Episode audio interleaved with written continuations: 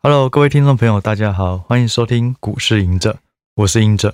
那今天呢，非常开心邀请到我的一个共同朋友，叫做 Ethan。对，英姐你好，各位听众大家好。那你好，谢谢你的时间啊。那今天主要想要聊的就是加密货币，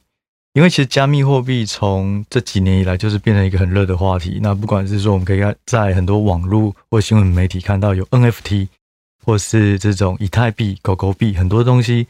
这种产生，其实它中间也许有很多的投资机会。那我觉得就我而言的话，我是比较不会去排斥学习任何新的东西啊。那但是呢，因为加密货币相对来讲，它能够了解的人也比较少，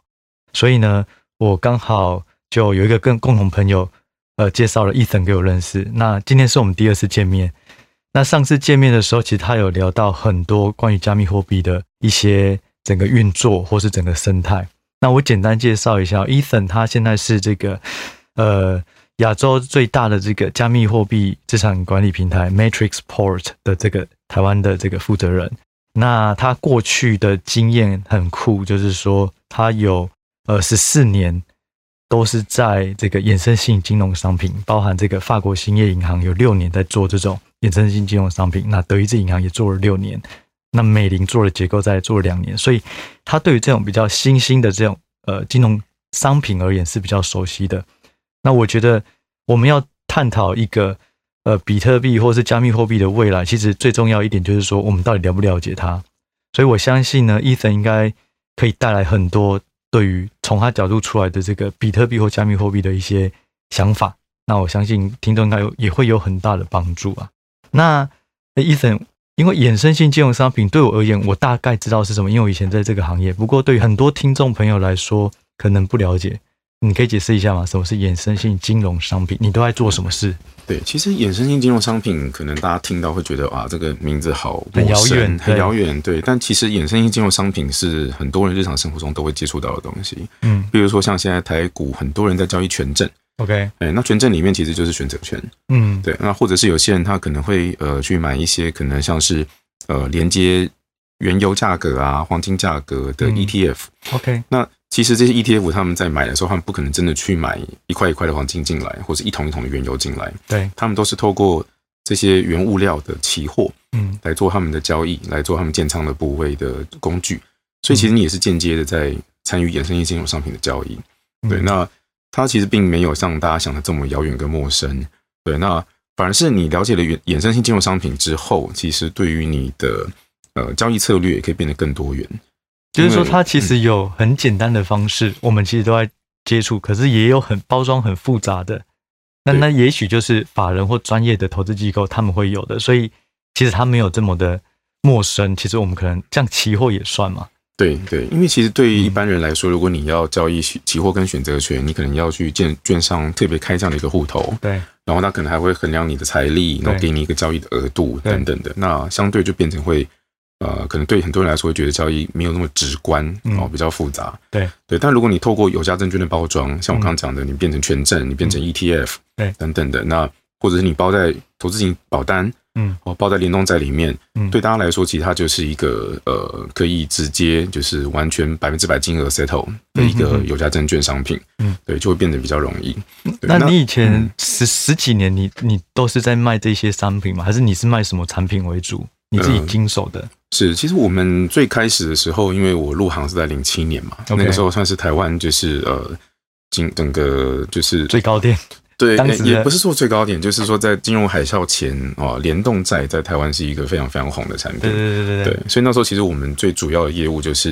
呃，那时候我在香港嘛，那就是嗯帮美林证券包装一些结构债，对我透过台湾的银行、券商，然嗯后去、呃去转卖给高资产客户，嗯对，那是那时候的最主要的业务。嗯那后来像到，比如说到德意志啊，或者是说到法国兴业的时候，嗯其实因为 cover 的个人更多，可能开始有一些保险公司，对，对，所以我们可能有跟保险公司合作，像是呃我们俗称的国际版债券，嗯对，或者那这个就未必是衍生性商品了，有些对可能里面有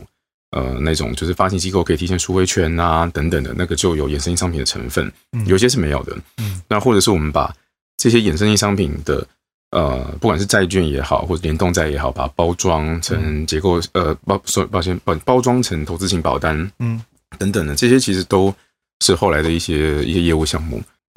我觉得就是说，大家听到呃选择权或者是说包装这种听起来都会觉得好像很可怕，但是对其实法人机构它的需求它是有实际需求的嘛，没错，没错，因为选择权或呃，应该不要说选择权了，包括期货、嗯衍生性商品，它其实就是呃，它提供两大好处，对一个是避险，对因为你可能在传统市场里面，你只能够做多， ，OK，对哦，你对可对能放空的话，第一个你可能市场不允许你放空，对法规不允许你放空，对第二个是可能你做空方的时候，你的流动性不够， ，OK，对，因为会愿意借借券出来的人，哦对，可能少。对对，所以衍生性商品其实它是在对于尤其像是呃寿险啊，台湾的寿险跟银行，嗯他们在做海外投资的时候，他们做汇率避险嗯都是非常非常需要的一非常重要的一个工具。嗯，对，那对一般人来说，除了避险需求以外，它其实还有一个很重要的功能，就是它可以做杠杆。嗯，对，因为你只要动用一些比较少的权利金或保证金，对你就可以达到一个很大的投资部位，你才能够达到的效果。嗯，对，那有些投资人他如果对于他呃未来某一个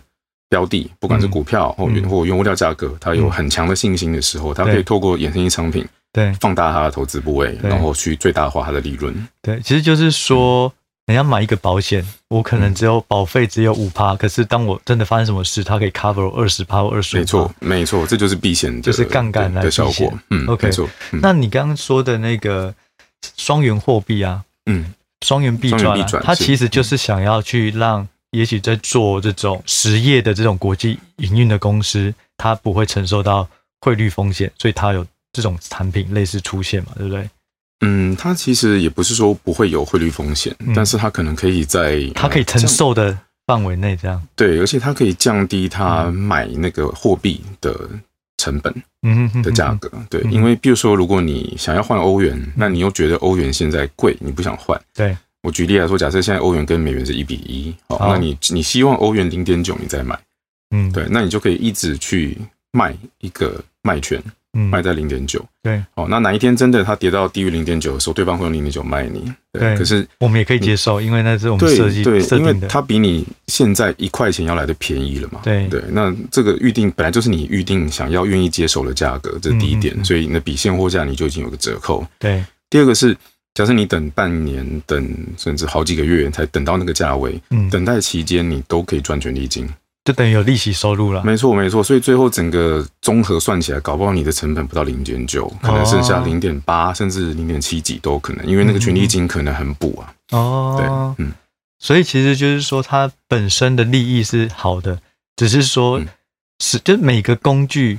都不是绝对的好坏，那就是看每一个人怎么使用。那对法没有人，错他可能杠杆相对他是用这个来保护多头部位，嗯但是对个人来讲，如果你 all in，其实那就是另外一个状况。对我常说，我觉得金融商品没有绝对的好坏，对，哦，对，那只有说你是有没有卖给哦适不适合的人 OK 跟买的人他在买之前有没有真的了解这个商品对里面隐含的风险。对，我举例来说，像联动债在台湾现在可能是一个被相对比较污名化的产品，对，但它其实是一个很单纯的东西。嗯对，那联动债为什么那时候雷曼事件会这么亏损得这么惨？嗯其实不是因为它是联动债，是因为它的发行机构倒了。嗯，，对，那你你如果在美股市场你买雷曼的股票，嗯，你一样是归零啊。对吧哦，那你在公司债市场，你买单纯雷曼发行的公司债券，你也一样是差不多的亏损，很嗯严重的亏损。那为什么不会有人去批评说啊，股票是很恶劣的东西啊，嗯然后债券是很妖魔的了东西？解，对，其实只是说，当时银行在销售给一般散户、零售投资人的时候，对有没有跟他们讲清楚对，对这个东西？对哎、对联动债除了你连接那个标的价格对波动会带给你风险以外，发行机构的风险你也要承哦担。 OK，哎很多那时候很多人是完全忽略这个东西，因为我觉得啊，美国五大投行嘛，对啊不会有事啊，对什么什么。然后雷曼事件发生之后，大家还发现，哎呀其实这些国际金融机构其实并没有大家想象的，就是这种绝对不会倒。嗯哼嗯哼，对，因为我自己觉得就是说，呃，我曾经有一篇 Facebook 也是这样写，就是 说，再多包装的商品，其实最后你还是要知道那个最后连接的那个东西是什么。没错，没错。就像你刚刚讲嗯，的，就是联动债，它本身连接的是房市后面，那它嗯发行机构这一块到底有没有问题？其实，其实衍生性金融商品本身不危险，危险的是你了不了解中间每一个环节。嗯没错，没错。对像你刚刚提的，除了你连接的那个东西，对哦、对，那这个最后这个还有这个衍生性商品这个发行商，也是一个很重要的一个需要考量的因素。嗯哼，对，我觉得尤其在币圈里面更是这样子，因为币圈里面啊很对多哈平台、他们的财报或什么相对没有银行啊、保险公司这么透明。哦，对对对对对，，所以有时候这个平台的风险啊，其实嗯对，有时候其实反而是更需要去注意的，不是只是担心说啊，今天这个币价的涨跌对，对对，你有可能涨了，结果后来可能你的发行机那个呃，可能平台也倒了。对对，嗯这是很有可能的事情。那我问一下，你怎么会从传统金融，然后开始走向加密货币？因为这两个感觉就是一个虚拟，一个实际实体。对哦，其实你像你刚刚提的，我这十多年来的经验呐、啊对在那之前我也另外有我也待过，像是呃台北富邦银行跟花旗银行嘛，对对。那我从整个大概零二年开始在金融业嗯里面做事情，我会其实第一个啦，我觉得以我个人来说，我发现其实我的呃学不到什么新东西，对，因为成长曲线很缓慢，嗯，对，然后那后来当然可能你开始带团队啊，变成主管啊等等的，对，但是对于金融商品的知识是成长是很有限的，就是说，其其实它是同一套规则，然后只是不同的包装排列组合，所以你大致上学的都已经差不没错多。没错 OK 对对。那第二个很大的问题是，其实因为呃负利率环境的影响嘛，嗯那很多银行其实都不赚钱。嗯，对，比如说像我举夸张，比如说我进美林的时候，嗯哦，股价九十几块，我嗯离开的时候三块。嗯，对我进德意志银行的时候，股价五十几块，嗯那我离开的时候，大家都知道德意志之前曾经到个位数嘛。嗯对，法国兴业银行也差不多。那那整个传统金融其实在，呃负利率的冲击，哦其实再加上之前一连串的黑天鹅事件，哦嗯从雷曼啊、欧债啊嗯等等等东西冲击下，其实很多银行他们的获利状况是很多年都不太好。对啊，是因为刚好最近升息的这种题材，大家嗯对才又多了对想象力。对没，错，没错。其实金融业我们都说它是那个我们自己业业内人士都开玩笑说，它已经连续空头十几十年 了啦。对，那在这种情况之下，当然我觉得也会影响到第一个是呃公司给你的薪酬嘛，嗯，对。那第二个是你会觉得你自己的发展，你会觉得好像在这个这个嗯圈子里面看不太到、呃什么未来嗯突破的空间。对对对，所以那刚好这时候有猎头公司找上门，嗯对。那我觉得加密货币其实。坦白说啦，大家都听过很多在加密货币这个圈子里面发财的故事，对啊但，到底他们怎么发财、怎么赚钱，嗯这个是我一直很想了解的。 ，OK，那我觉得，诶，既然有这样一个机会，那嗯我本来也有稍微有点涉猎，对，哦，那就我觉得是一个还不错的契机，所以就决定做。当然，很多很多人都很意外啊，嗯对，因为我在金融业里面待很久了嘛，嗯认识的人，对我累积的一些就是人脉什么的都蛮广的，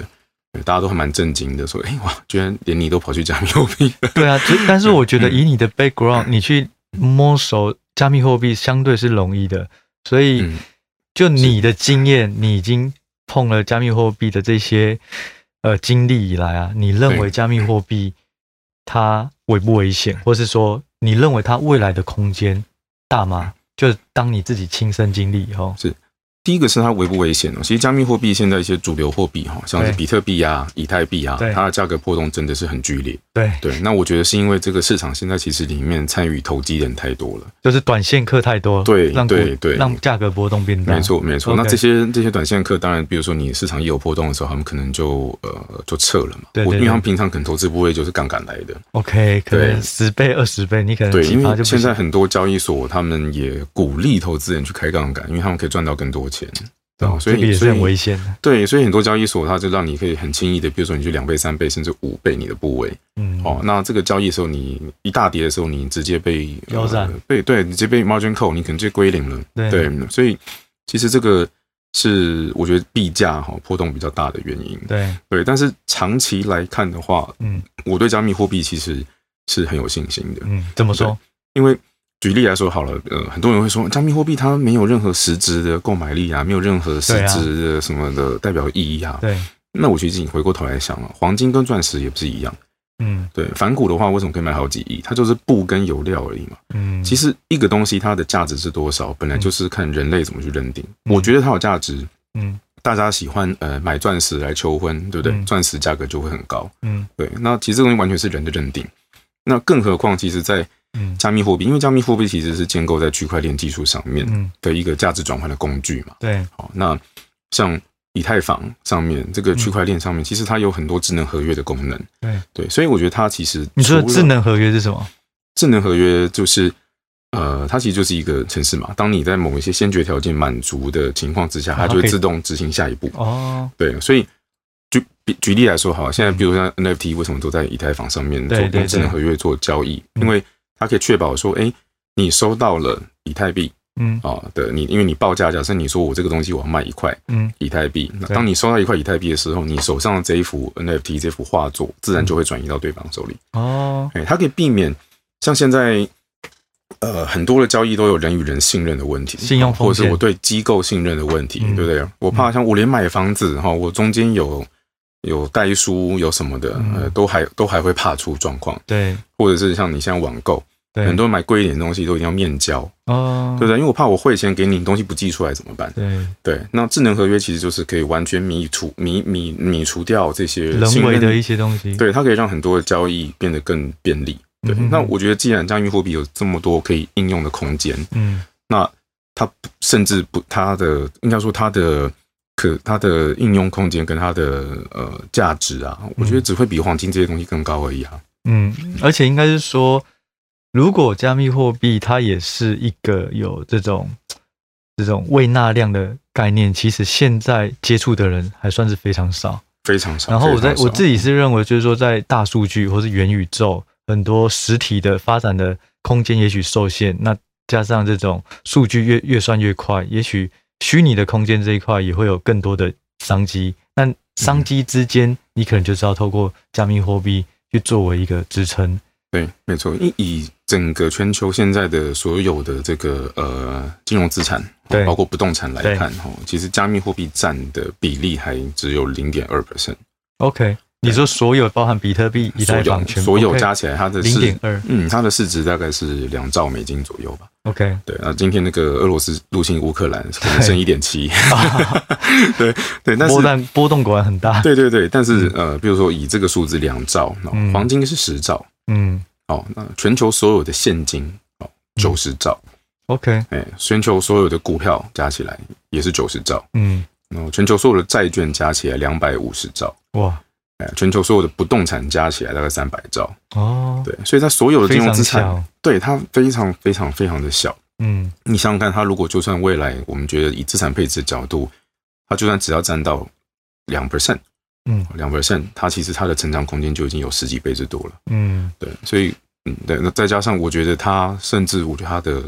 它的上限可能还不止两 percent。像你刚刚讲的，未来如果有元宇宙，嗯啊，或者是有更多的一些呃实际应用的场景嗯，的时候，其实我们都需要在区块链上有一个价值转换的一个工具。对，嗯加密货币它的应用只会更多，我相信。那我问一下哦，就是说我们不能太过依赖货币，最主要是因为大家可以 Q E 自己发行钞票，所以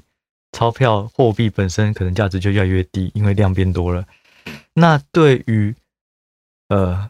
加密货币而言，会不会有这问题？我知道比特币它有固定数量，那其他的你怎么看？比特币它的总量最多就是两千一百万枚嘛，对，对那这个是中本聪他之前在那个白皮书里面就定死的，对，对，那以太坊它没有上限，大部分其他加密货币都没有上限，但它的产量是有规定的。比如说什你么嗯意对你的这个区块链哦，每几分钟或多少，你开采出一个区块，里面会有多少货币，那个都是限定好的。 OK，对，它不能够不能人说为改变，说我想要开始大量的试出就不行。不行嗯不嗯行，嗯除非你超过一半的人同意。嗯哼，对，这就是所谓的这个加密货币里面的这个共识决的嗯的最大意义。你没有任何一个人，就比如说以太坊的创办人布特林现在也在活着嘛。对，年轻的要命，对，但是他可以今天可以突然说，哎、嗯我当年低估了它的应用，我现在想要增加我的发行量，增加一倍两倍，嗯他没有这个权利，嗯，对，要除非所有持有这个货币的人超过一半同意，才可以去做这样子它的是协议的修改一半的金额还是一半的人数？因为可能它金额哦，金额，金额，对，嗯，所以它其实我觉得区块链跟传统金融最大不同就在于它有公正的第三方，大家一起做一个决策，不是由一个政府去主导说这个货币要值多少。没错没错，我们称为这个东西的机制叫去中心化。对对对，嗯对，我们有一个央行啊，突然跳出来说啊，今年政府财政有呃或者什么遇到疫情的问题哈、啊对所以我要多印很多很多的钞票。对它没有一个中心化机构可以做这样片面的决定，对然后影响大家的权利。对对，像呃加密货币，比如说在之前呃有些遇到财政危机的国家，嗯就非常非常的风行，比如像阿根廷， ，OK，对，阿根廷货币那时候以前它通膨一年是好几倍嘛，对对，它不是几 percent，它是好几倍，对嗯，那那时候央行就片面决定说，哎、所有人你不可以在银行换美元，嗯嗯嗯，对，那对很多民众来说，当然就是非常非常的 suffer 啊，他觉得嗯说，哎、我努力了这么久，对不对？然后辛苦了工作，然后你的整个国家财政被你政府给搞砸了，嗯，你还不让我去避险，或是对不让我去撤退，对，所以那个时候很多人就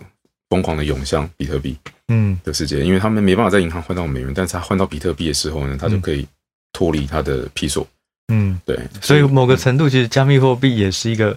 灰色经济的一个出海口啦。坦白说是它所以它也会有一块需求，就来自于说很多人可能要逃税，或者说很多人他是需要海外资产的转移，可能这个就是一个需求。没错，没错，对。但现在各国的政府对于这块的、嗯呃监管啊，是日益在收紧。对，嗯尤其是嗯你在加密货币里面再怎么玩，哦，它可能政府不一定看得到。对，但是你加密货币换成法定货币，最后一里，对，最后那一步的时候，嗯政府一定会知道。嗯，对，所以如果你有一个人，你突然间拿了一大堆加密货币去换法币，那个国税局下一步就会来问你啊，嗯诶，为什么你突然间那么有钱，对你这些钱哪里来的？啊，对你一定要交代嘛。那对如果你说呃，我在币圈，我以前比特币我一块钱的时候买，然后六万块的时候卖掉哇，这我个说我赚了大财，国那国税局自然就哎、抱歉啊，海外财产交易所得，哎、嗯，然后按最低税负制给你课税。哦所以也是逃不掉了。就是说，嗯如果你最后要还是要换成实体的货币或者实体的东西，可能还是要面临政府的监管。对对，就算有些管道可能现在相对宽松啊，我觉得是大家不要抱着这种侥幸心态，嗯因为其实政府学的也很快。对对对就是你一定就是最后换法币的时候是一定一定是会被纳入，就是而且我觉得计算的，以政府的角度，其实他们也不乐见于他们所发行的货币是被一个这个加密货币所慢慢取代重要性，所以他们的监管应该本身就会越来越严啊。没错，对，所以像以美国来说，他们现在是说加密货币议题是国安议题啊， 对因为美元本位主义其哦，实是、对哈、受到挑是战，对，是美国在这个世界霸权的嗯非常重要的一个利基点嘛，对，所以你刚提到就是说，呃，以太坊它本身开采的量是有限制的，所以不会说无限度嗯的这种通货膨它是有胀，公式的，所以是大部普遍的都是有这样的公式存在嘛，其他货币。几乎都是有的， OK，对嗯所以就是说，相对而言，它的风险性是比较不会受到这种价值可能因为发行量而改变。对啊，对啊，因为你刚刚常说，嗯、我那个现金啊或什么啊是很安全的东西，其实嗯你想想看，我们以前一碗面多少钱，现在一碗面多少钱？嗯，法定货币在这不要说一百年了，就几十年里面，它可能光是贬值就贬值大概九成的购买力啊，嗯，对啊，九十几趴的购买力都是有可能的。嗯你拿房价来看，可能还超过九十几趴。嗯，对，所以法定货币的通膨问题其实一直都很严重。嗯，对，，那加密货币我觉得其实是可能是一个就是去避险这块哦的一个嗯很有效的一个资产吧。你刚提到一个，就是说去中间化，嗯其实这个东西会不会是加密货币跟传统金融币也是一个比较大的差异，套利空间？嗯，也不是说套利空间，嗯就是说它的、它不像呃，像像我们刚刚提到了嘛，传统金融啊、央行它可以片面决去变更你的利率嗯啊、对然后货币供给量啊、嗯等等的。对，那去中去中心化的话，就是可以嗯避免这样的问题。对，嗯那加密货币另外一个很重要的概念是去中间化、嗯，去中介化对，哦，就是。像以前银行在汇款的时候，你可能都有一个中间行，手续跨国费啊对转跨国汇款啊等等的，对对。那在加密货币的世界里面，其实它就是避免，就是去掉了这个中间机构的角色。嗯对我有你的地址嗯，，啊，你的比如我们所俗称的，比如说钱包啊，对或者收款的地址。嗯对，那我在上面，其实我在我的区块链上面的任何一个简单的工具，嗯对，不管你人在哪一个国家，嗯对，其实汇款给你可能就是几秒钟的事情。嗯，对嗯像你刚刚说的，一开始讲嗯到的权证，或者是说这种双元币转，就是这种透过包装的东西，它其实中间也有很多人会 charge 不同的手续费。那加密货币是某个程度来讲，就会把这些中间的人都去掉，所以成本也会比较低。哎、没错，对，因为以加密货币来说，其实它的产品是无国界的。对，对我今天我跑去美国的平台开户，那我也可以看它的产品的报价。那我今天我在呃，我好想要去新加坡平台开户，对、嗯我在 APP 下载到开户完成，可能就是几分钟的事情而已。对，对，所以它的报价相对非常非常透明。嗯，对，那任何一个平台想要在中间赚很多很多的手续费都是很困难的。嗯，对，我们常开玩笑说，比如说像现在李专，他可能卖一个联动债，然后他嗯可能手续费收入就有呃两三趴，嗯，对，不是他自己拿那么多啦，但是银行可能赚很多，嗯，对，或者你卖投资型保单，然后对一些趸缴的保单，对然后那可能抽的可能比重更高，对，对，那是因为你在传统金融里面，其实你产品的比较是有困难的，嗯，尤其你比较跨不透明。对，尤其你跨了国界，你很对难去比，对，对对，你那个港香港的境外保单跟台湾的保单你要怎么比？而且除非你资产到一定的规模，嗯，不然境外的 sales 不会来找你啊，嗯你根本没有管道去获得这些嗯呃比较就是呃富有的人才可以看得到的产品。因为我有些朋友他嗯在这个币圈，他做的就是这个双元币转，是然后他就是说这个中间的权利金，我们简简单讲就利息收入，嗯对比传统金融它高太多了。对，权利金收入高很多有两个原因，对，对第一个是加密货币它的波动比较大，哦，它所以的嗯，所以它选择权比较值钱。 OK，对，那第二个原因就是像我们刚刚提的，因为平台的收费其实是相对低的，嗯，对，那所以中间少了很多人去分论。对，嗯嗯嗯没错。那我问一下，就是说，比特币这种比较大的风险，你认为是说，像你刚刚讲的发行机构，诶如果是雷曼兄弟倒了就没了，那比特币或是其他的这种加密货币，会不会也有这种发行机构？就它的本质有没有可能也会哪一天崩溃，然后这些货币就完全不值钱？嗯，以很多货币来说是没有这样子的问题的。嗯对，那比如说像比特币啊，或者是以太币啊、以太坊啊这些的，嗯对，那就算它背后的像以比特币来说好了，对，中本聪这个人到底是谁，也没有人是知不是道。嗯对，是不是真的存在，他是不是还活着都不知道。对，但是其实整个还比是特币的区块链还是运作的很顺畅嘛，嗯，对，，因为它其实就是靠它发表了之后，就是靠各个节点一起去维护，嗯哦，它的这个这个这个共共有的这个账本的概念，对，所以其实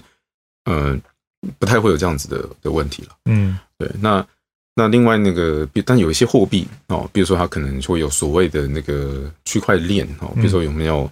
被害啊，嗯或者是什么，因为它可能有一些有储备金的问题。嗯，对，比如说像我们常说的稳定币，对，什么是稳定币？稳定币它其实就是加密货币里面哈，哦它可能但它的的一个一种币，但是它嗯的币价的价值是跟、呃现实生活中的某一个法定货币挂钩。嗯对，现在比如说最流行的像 USDT、USDC 啊、嗯这些东西，它其实就是跟美元一比一。嗯。对，所以那它的目的是什么？为什么要存在稳定货币？嗯，因为稳定币以前对加密货币来说，你买卖可能用法定货币去买卖嘛。对，假设用台币嘛，用对什么去对对，或对？者是你用美金去买比特币，你对卖了又变回美金。对那你频繁的在加密货币跟法币之间转换，对，你可能会手续费，第一个是交易成本，对，对，那第二个是可能呃没多久银行就把你户头给警示了，哦 就说你这个怎么一直有 一直莫名的金额的进出？哦，对对，那所以那法嗯法币呃，稳定币就是把我们现实生活的钱转到一个虚拟的铺哦。那你当你要去交易去加密货币的时候，你就拿去；如果没有交易，它就回回来稳定币，但是它跟现实生活的币别是没有任何的牵连。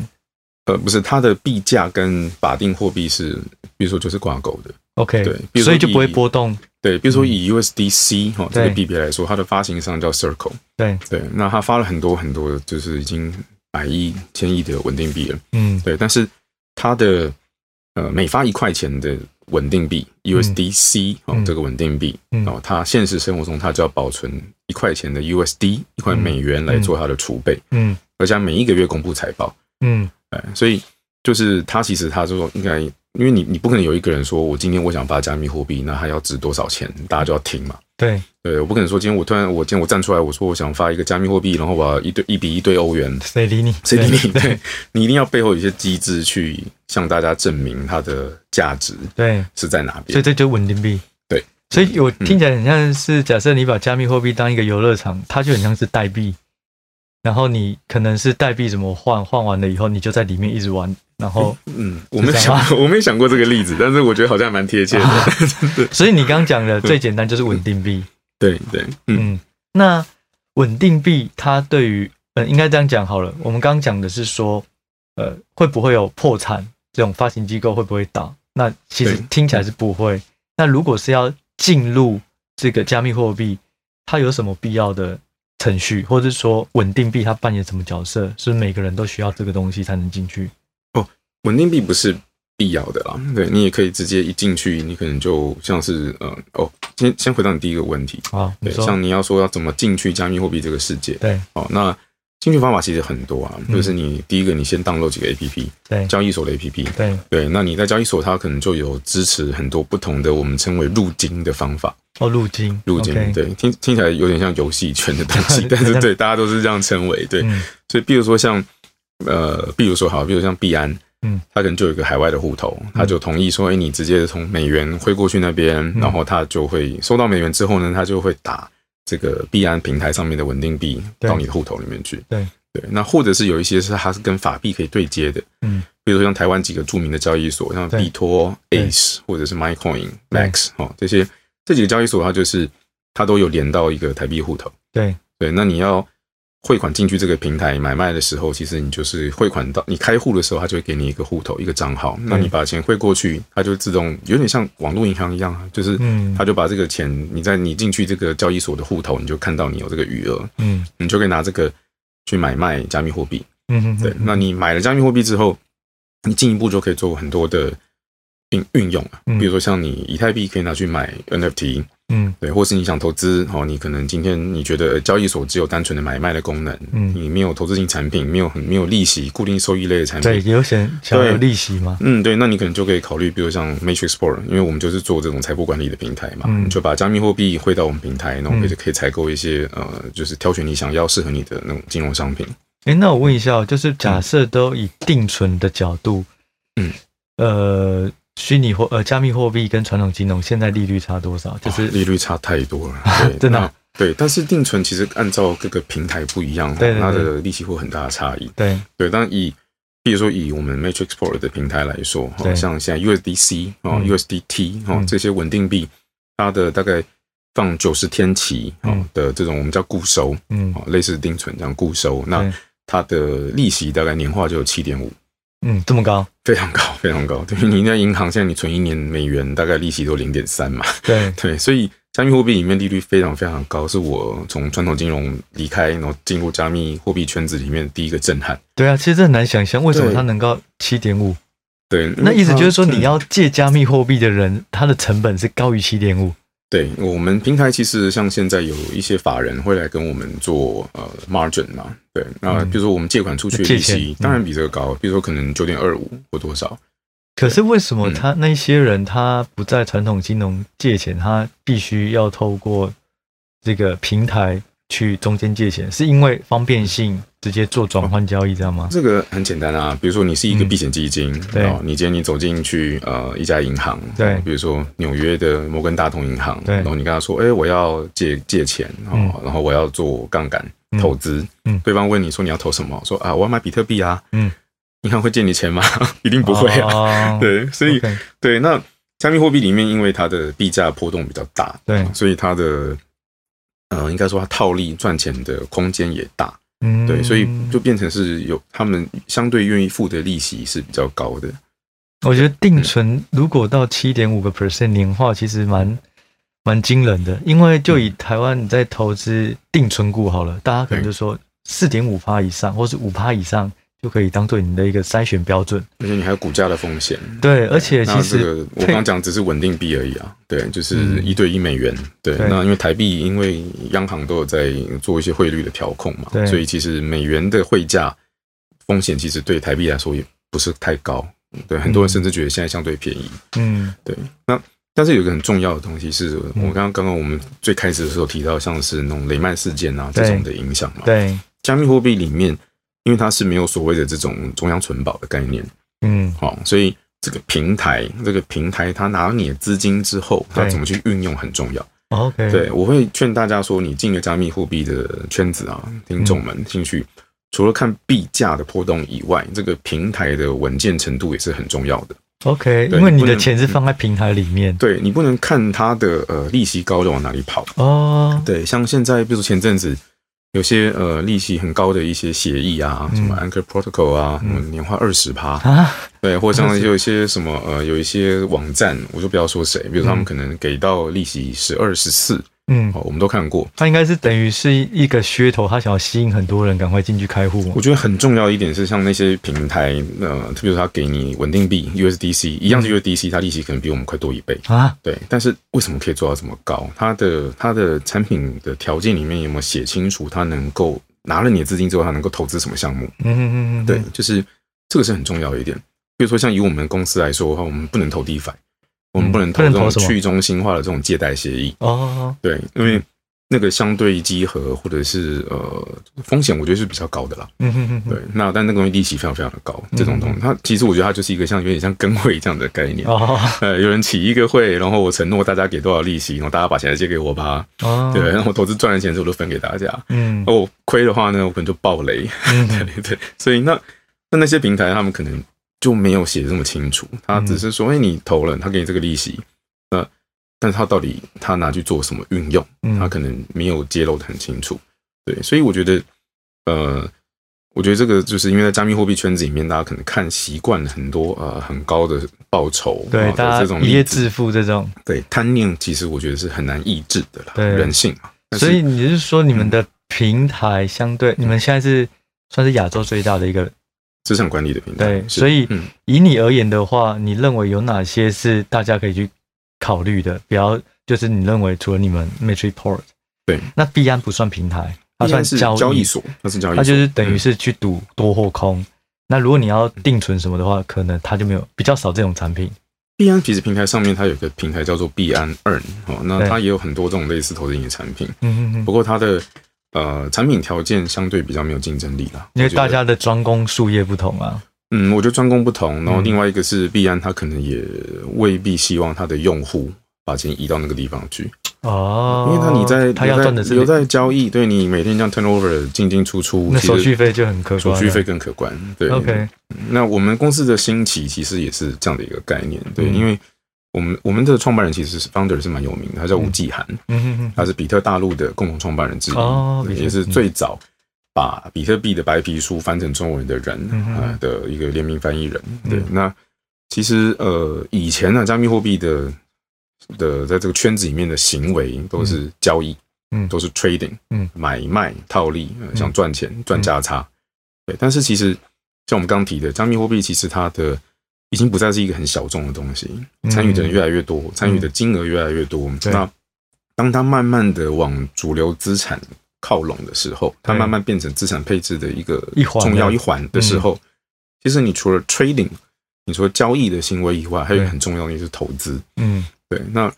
所以投资，比如说你要怎么去管理你的加密货币，嗯你要怎么去长期的持有你的加密货币，不再是啊、呃进进出出、买买卖卖，而是长期持有，然后拿这个加密货币来做投资，嗯赚很高的利息或赚更高的收益。嗯，这种一直会是未来的一个的一个一个很重要的一个产业趋势。我觉得有一个比较嗯特殊的定位，就是说你的资产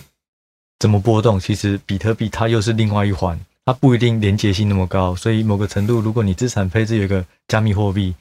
它可能对于你在整体的这个投资组合来讲，也会比较对多一个保障，没错，对，因为资产配置其实就是你越多元化，对啊，那你的相连关联性越小越好。对对是的，是的，嗯嗯，可是我记得你刚讲到七点五个 percent，我记得去年好像听到更多朋友他那时候讲的定存更夸张，是这样吗？哦对，对以前因为这个东西是每天在变的，它不呃定像嗯存也会波，就是说你还没有签一个合约之前，它都可以变。等到你签了，它就是可能九十天，然后年化七点五趴，它就确定了。但是对明天这个同样的产品可能又开始波动，又会不一样。那对嗯所以那时候最高有你有看到？因为加密货币它不是像我们刚刚讲，它不是央行去决定利率的，它有市场，对，它由市场供需来决定。嗯对那去年在呃币圈很牛市啊，整个币圈哦计价对对疯狂上涨的时候，非常非常多人去借贷做投资，哦，去开杠所杆以。需求就来了。对，借钱的需求大的时候你，我我放款出去的利息就高嘛。哦那我既然我放款出去的利息高的话，那我收存款进来的利的给愿意给人家的利息也跟着高。对对，它其实非常非常的看这个供需来决定对，所以去年应该有超过十趴，啊。去年可能十五、十六都有啊。哇，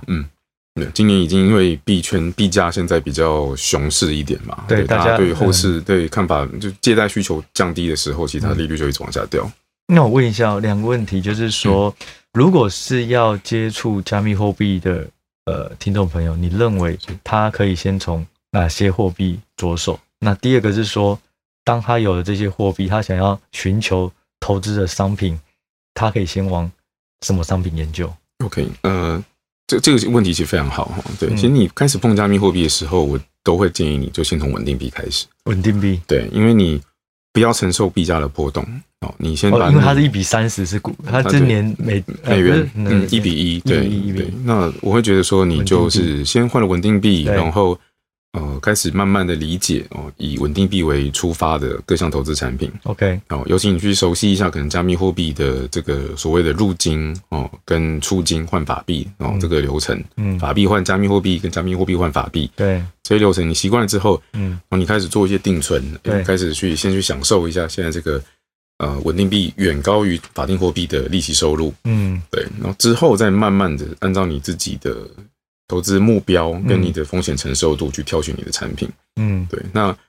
呃，我觉得平台也蛮重要的，对，嗯，因为如果你的钱一直都在交易所的话，嗯那你当然就是一直不断的在一直做交杀易进。杀出。对，但是那如果我不做交易也想要有报酬的话，对，那比如说像嗯，以 Matrix Pro 来说好了，对、嗯我们刚提到的加密货币里面的这种双元币转的产品嗯哦，那 Matrix Pro 是全全世界最早推出的公司之一。嗯哦，那我我们除了这个以外，我们也有比如说可能保本的产品，嗯对，然后比如说有呃俗称的那种鲨鱼鳍啊，嗯或者是那种 cosplay 啊，一些选择权那种保本的一些交易策略，嗯对，所以其实你就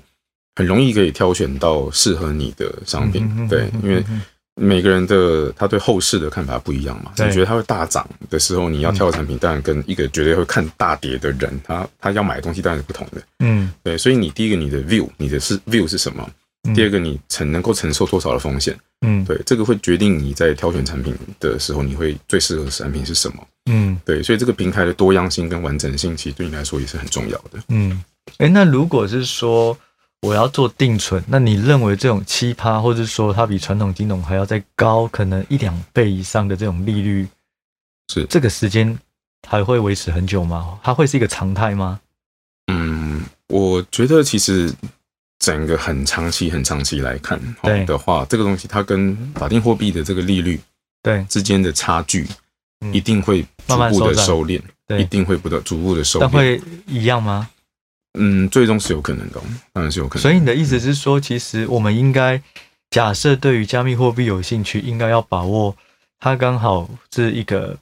爆发期、成长期的时候先切进去，因为最后这个利率也有可能是因为供需平衡，大家越来越多，你要借钱哦，大家都有了，所以没错，没错，我所觉以得要嗯这是这个、这个时代特有的红利啊。对啊，对所以要嗯把握这几年。如果我觉要得它是对，但这是长期来看啦。那对短期来看的话，当然还是会是很多以空市场的间供需来决定，到底有多少人有借贷需求，那就会有多少人有这个存款的需求嗯哼来决定。嗯哼对，但但长期来看，像你刚刚讲的，对，法币跟加密货币之间的界限如果越来越模糊，嗯嗯，兑换越来越方便嗯的话，那我觉得当然这两个利率会趋于一致是一定的。嗯哼哼。那你自己比较有琢磨的产品是什么？你自己有在做投资的，或者说你自己有在兑换币的，你自己会接触哪些？哦，我做非常多的这个所谓的双币、哦 OK 双币投资这样的商品。嗯哼哼对，那因为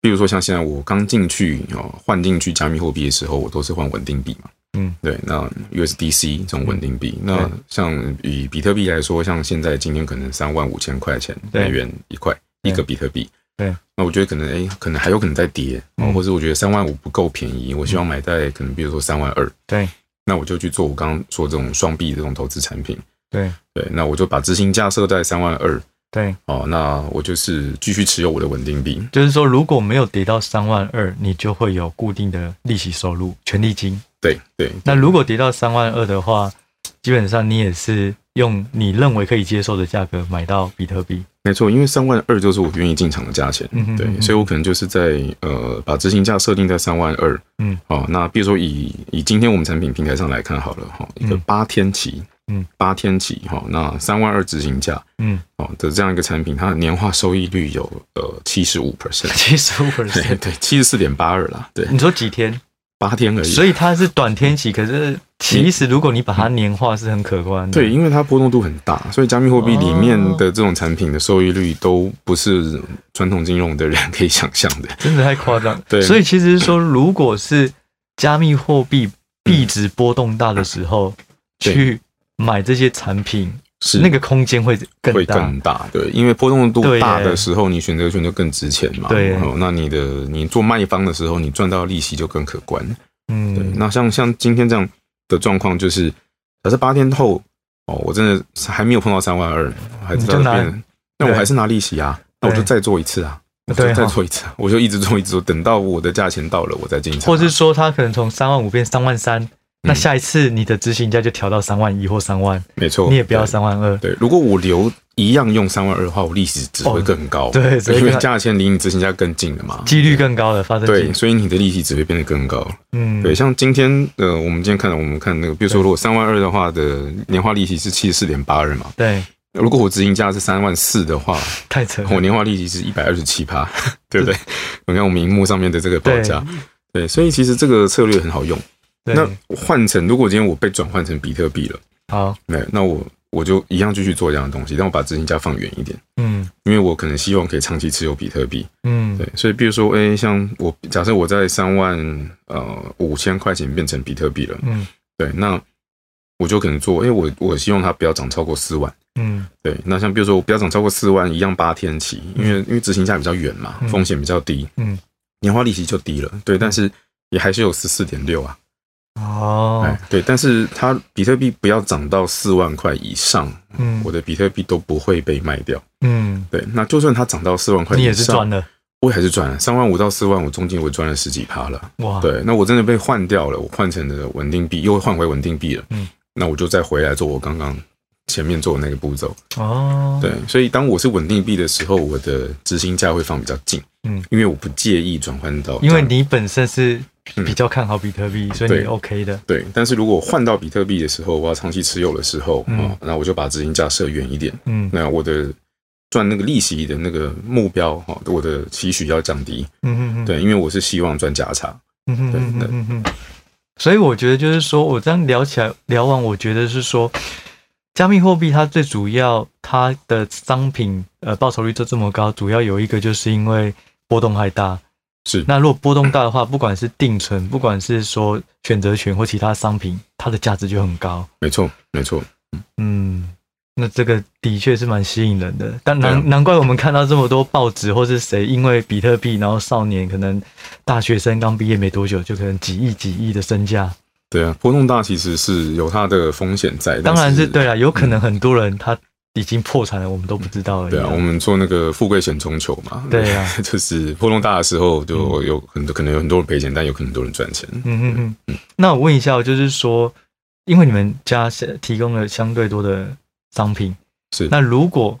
呃我好了，我要去买你们家的产品，或者想要对嗯做这种投资，我要做哪些步骤？第一个是你要先呃下载我们的 APP，嗯。对，然后开户，嗯对，那开户之后我们有几种入金的方法，嗯比如说呃就最传统可能用信用卡，但那个那个费率很高，我们都不建议。嗯对，那我们跟 Circle 就是 USDC 的发行商是有合作，嗯你可以直接汇款到呃美国那边去，嗯然后 Circle 收到了钱之后，他就会把你的这个稳定币打到你在 Matrixport 上面的户头，嗯哼哼，对，这也是一条路，嗯对。那更小额或者是更呃方便的话，就是你台湾也要开一个交易所，嗯对，像我刚刚讲的，你在 Ace 啊，你在币托，你在嗯 Max 开了户之后，买了加密货币，你买了加密货币之后，你再把你的加密货币从那个交易所汇到我们平台，嗯就是非常非常方便的一件事，对，因为就是跟汇款一样，嗯对你只要输入那个账号，汇过来就几秒钟的事情而已。嗯嗯哼哼对，那你就是你，当然要先把你的资金到位嘛，平台准备好，嗯，对，然后之后你就可以在上面挑选各式各样你想要投资的商品。嗯嗯嗯，觉得就是说机会很多，嗯但是就是说前提是我们一定要了解什么状况下是输的，对，对嗯就像你刚刚说好，呃我们举个反例，就是说假设刚刚呃八天有七十五趴的报酬率，嗯那怎样会成为输家？假设嗯三万五，那我们三万二跌到三万二，我就变成我我我买到这个比特币了。对，嗯那输家有两种嗯，就是当它当它暴涨暴跌的时候，你都可能输家。嗯比如说你是愿意三万二去买的，对，对，但它如果没有下来，它反而一度就从三万五喷到呃四万那四我万们五，收利息啊。对，但是你赚不到价差，哦，因为我是哎看好的，其实我本来要买，反而没买到。对对，哦它其实就像是你设限价单去买股票一哦对样嘛对，对只是说你你股票里面你设限价单，你是等待的期间是不会没有利息息的，对，但是这个是有的，哦，，对，那当然它可能可以弥补一点你少赚的东西，但嗯是它如果真的涨很多很多的时候，你赚的一定还是没有人家多啦。嗯啊、对。那另外一个就是它它暴跌的时候，嗯，比如说它如果一路狂跌，跌到三万，但是你在、或者跌到两万五哦嗯哦，夸张一点，跌到两万五，但是你在三万二就买了，嗯对。那但我觉得这个时候就是心态要健康啦，因为嗯你本来就设定三万二你会买啊，嗯所以不管这不是这个产品害你的，是你嗯自己的 view 嘛，你设定嗯。因为如果你没有买这样子的产品，比特币它币价跌到三万二的时候，你还是会进场啊。照你的 view 来看的话，嗯对，嗯嗯那你认为就是说，假设我们嗯要对这个加密货币有做一些投资的规划的话，它是适合长期，还是它是适合短线交易？要必须一直盯盘啊，还是什么？你自己的方式，我觉得越小的货币，你当然越不适合长期，波动越大嘛哦对，所以要注意就是对，因为很多像呃什么狗狗币 啊对、什么柴犬币啊对那些，其实这些币坦白说我没有什么研究啦，嗯对嗯。但是如果是这种币的话，我觉得它当然并不是很适合长期持有，对，对，一定要背后有一个很强大的生态系，有一个区块链去支撑。嗯像什么 Solana 啊，或者是 Avalanche 上面的 AVAX 啊，嗯这些就是它可能有一些很强的应用能力，嗯它的智能合约哦，或者是它处理交易的速度跟成本嗯都很强。嗯，这个币我觉得它才有长期持有的价值。嗯，像你说的，其嗯实我自己有一个对币圈比较大的不确定性，就是在于是说，好，虽然它不会轻易的通膨，它有固定每一年释出多少量，这个是一个游戏规则，不能破坏。嗯对，但是有可能两年后又有一个新一代的狗狗币，可能是由 Amazon 的 CEO 推出来的，或者是由微软的是推出啊来，嗯嗯，那就变成是后后浪推前浪，可能大家就会去杀价，或者是说同样一百块，但是现在有五种币跟有八十种币，每一种币的价值对可能就有差。没有错。所以我觉得这个就是呃，像你持有这种呃呃比较多功能的这种区块链的这种的币协对议上，我觉得这个支撑的用区块链协议来支撑的币的一个潜在风险。对，对，比如说像呃，早期买以太币的人都赚非常多，嗯因为以以太币它一开始它就是推出一些全新的这种智能合约这种功能嘛。哦，然后当时候是崭新，没有人对有，对对，所以它就是一路就是它的真的是涨了也是几千倍、几万倍哇这样子。对，但是开始有一个新的链，比如说像 Solana 出来的时候，嗯刚开始它的币也币价也不高，嗯但是很快大家发现，哇，其实你的每秒钟能够处理的交易数量远多于以太坊，然后你的交易成本又很低，然后你智能合约上面的功能很非常非常的强，嗯那 Solana 就大涨。嗯对它的涨，以发行到现在来看，它的涨幅一定是以太坊的好几倍。啊，真的有点对还，比但以太坊但高，但你到现在的时候，当然它们涨跌就比较一致了嘛。但是从因为它也成熟了。对，但你从最开始去看的话，嗯哦，最开始去看的时候，它的涨涨幅一定是很惊人的。嗯哼哼哼，对，那但这个东西它对以太坊的币价有没有伤害呢？坦白说，一定是有的。就压抑它的涨幅了。对，因为会有一些资金，原本假设我进了这个圈子，我就是要去买以太币的人，我现在就会分散到其他链上面。对对对对对对，但为什么以太坊没有跌？嗯，因为整个币圈的进入资金其实也是一直在远增大，加还。是远大于这些嗯新的链分到的资金。这就是是第一点。嗯，对，第二个是，虽然说以太坊功能不如人家，嗯但是以太坊它还是有非常非常多新的应用不断的在增加。嗯哼哼哼，嗯在它上面，因为它还是很主流的东西嘛。嗯哼哼哼，对，所以比如说像呃，有 Solana 之后，你看快开始 NFT 兴起啊，对非常非常多的交易啊，嗯全部都在以太坊上面啊。嗯对，那所以虽然说大家都知道，这就是大家很浅显意志、 很浅显意见的事情，就是嗯新的链的功能是比较强的，嗯但旧的链大家也不会抛弃它。嗯哼哼哼哼。那比特币相对来讲就比较没有这问题。比特币它完全特别啦，因为它没有这种智能合约的功能，但是它有呃，因为它是神主牌嘛，第一神主牌个加密货币对，然后嗯加上第二个它是有有供给有限的，有限的嗯然后总量有限的，所以大家会觉得它未来不会是一个呃经常应用在交易啊、合约啊、商业应用上面的一个币种，但是它会是黄金，嗯它会是加密货币圈子里面的一个终极的一个价值代表性的一个工具，价值储存的一个工具。嗯哼哼对，因哼为它总量有限嘛，它就对跟黄金一样这样子。嗯那现实生活中你也不可能拿着金块去买土地、买车子啊，嗯你的应用是很有限的，但为什么它还是有价值？嗯对，所以就是说，越后面的币其实越厉害，但是呃，可能风险越大，因为你不知道它会不会兴起，对不对你有可能就就没落了。嗯，对你去压一个新的链上面的这个币的时候，当然就有可能它大红大紫对对，但有对可能它根本没有成长起来，就会对发现它有很大的漏洞啊，嗯，被骇客攻击啊，然后嗯整个就一下就垮掉了，这是对有可能的。那我问你最后一个问题，是，就是说你怎么看 NFT？呃，NFT 其实它就是所谓的非同质化代币，嗯这个字听起来很玄，对啊但其实很简很简单的概念就是，像你刚刚讲的游戏，你去去你去游乐场，代币，每一个代币都是一样的嘛？对对，非同质化就是每个代币是不同的，它有它的特征的。嗯所以 NFT，比如说它可能今天一个 project 一个专案，它发我们叫 10k issuance 嘛，就是你发了一万个 NFT，对那，NFT 每个都不一样，就限量了。对对，它可能都有一些特征就不同。哦啊，那既然它可以区分彼此的时候，它就可能具有一些收藏啊嗯的一种或是辨别、哦辨识的功能。嗯所以我觉得 NFT 在元宇宙世界里面，它是非常非常重要的一个东西。嗯它有两大的呃价值，第一个就是身份识别的功能，对，对，第二个就是它是有，其实就是彰显身价啦，对，嗯艺术收藏这样的一个嗯一个价值。嗯对，那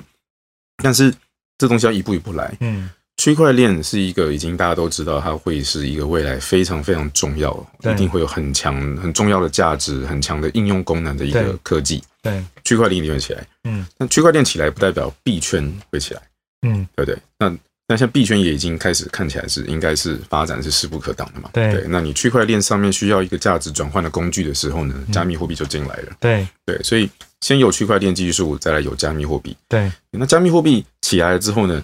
后面才会是说，那会不会有元宇宙对跟 NFT 的起来？对，对，那 NFT 的的，我觉得它会有几个重大的指标啦，嗯比如说像未来嗯 IG 哦、Facebook 嗯会不会要求你一定要持有这个 NFT 嗯哦？你要是所有人，你才可以把你的头像用换成这个 NFT，对，哦，因为它会是一个身份识别的东西嘛。对像现在脸书都很说多它要发展元宇宙啊，对对对对它以后要变 Meta 了嘛。嗯对，那在元宇宙世界里面，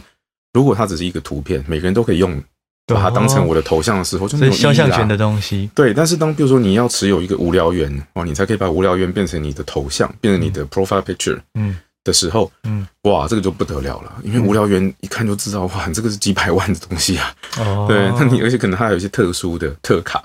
因为你那个无聊猿这个案子发几千枚嘛，嗯对最炒最高的一定都是稀有度最高的那些，嗯它可能有些特效，嗯啊，它可能比如说它有呃背背背它的那个背景是发光的啊，嗯或者是它的圆是透明的啊，或者它身上有一些特别的道具啊。对，当你拿这样的东西变成你 profile picture 的时候，大家知道哇，这个人是不得了人物了。可是他会不会是实际问题？就是说我不是你，但是我假借你的名义去发，那如果是虚拟跟真实世界两个独立的话，其实嗯我不知道我的 profile 对，到没底错被多少人没使错用，。现在你去 NFT 的交易平台上面，你会发现到有非常非常多的假冒品，对啊，我对想，因为说平台只是上架嘛，对啊，对但是这就是 NFT 厉害的地方啦。今天比如说你炒作一个画作，嗯，你家里挂的一幅蒙娜丽莎，嗯，当然这个例子很极端啦，嗯没有人相信你家里放的蒙娜丽莎是是真真的 的。， 对，但如果你家里放了一个，比如说张大千的话，对，你很难知道说到底是真的还是假的。对，但是在 NFT 的世界里面，你只要点进去这 NFT，你去看它背后的那些城市码，嗯，它的因为在这个东西在转手记录全部都会有嘛。哦你可以看到它最开始发出来的人是谁，嗯是不是无聊猿的作者？嗯，对，因为区块链的技术就是它全部是连续性而且不可篡改的嘛，对对对嗯对，所以你能改的不可能说今天不是作者，但是一个仿冒品嗯居然是从作者第一手推出来的。哦，对，，所以其实你很容易可以看出真伪。嗯对，当然我们没办法避免说有人拿仿品当成他的呃肖像这样的事情，因为在现实生活中也也会太有多有啊这样的事情，但是对在区块链里面，这个是很轻易可以抓出来的。对啊，对，所以我问一下，嗯听起来是说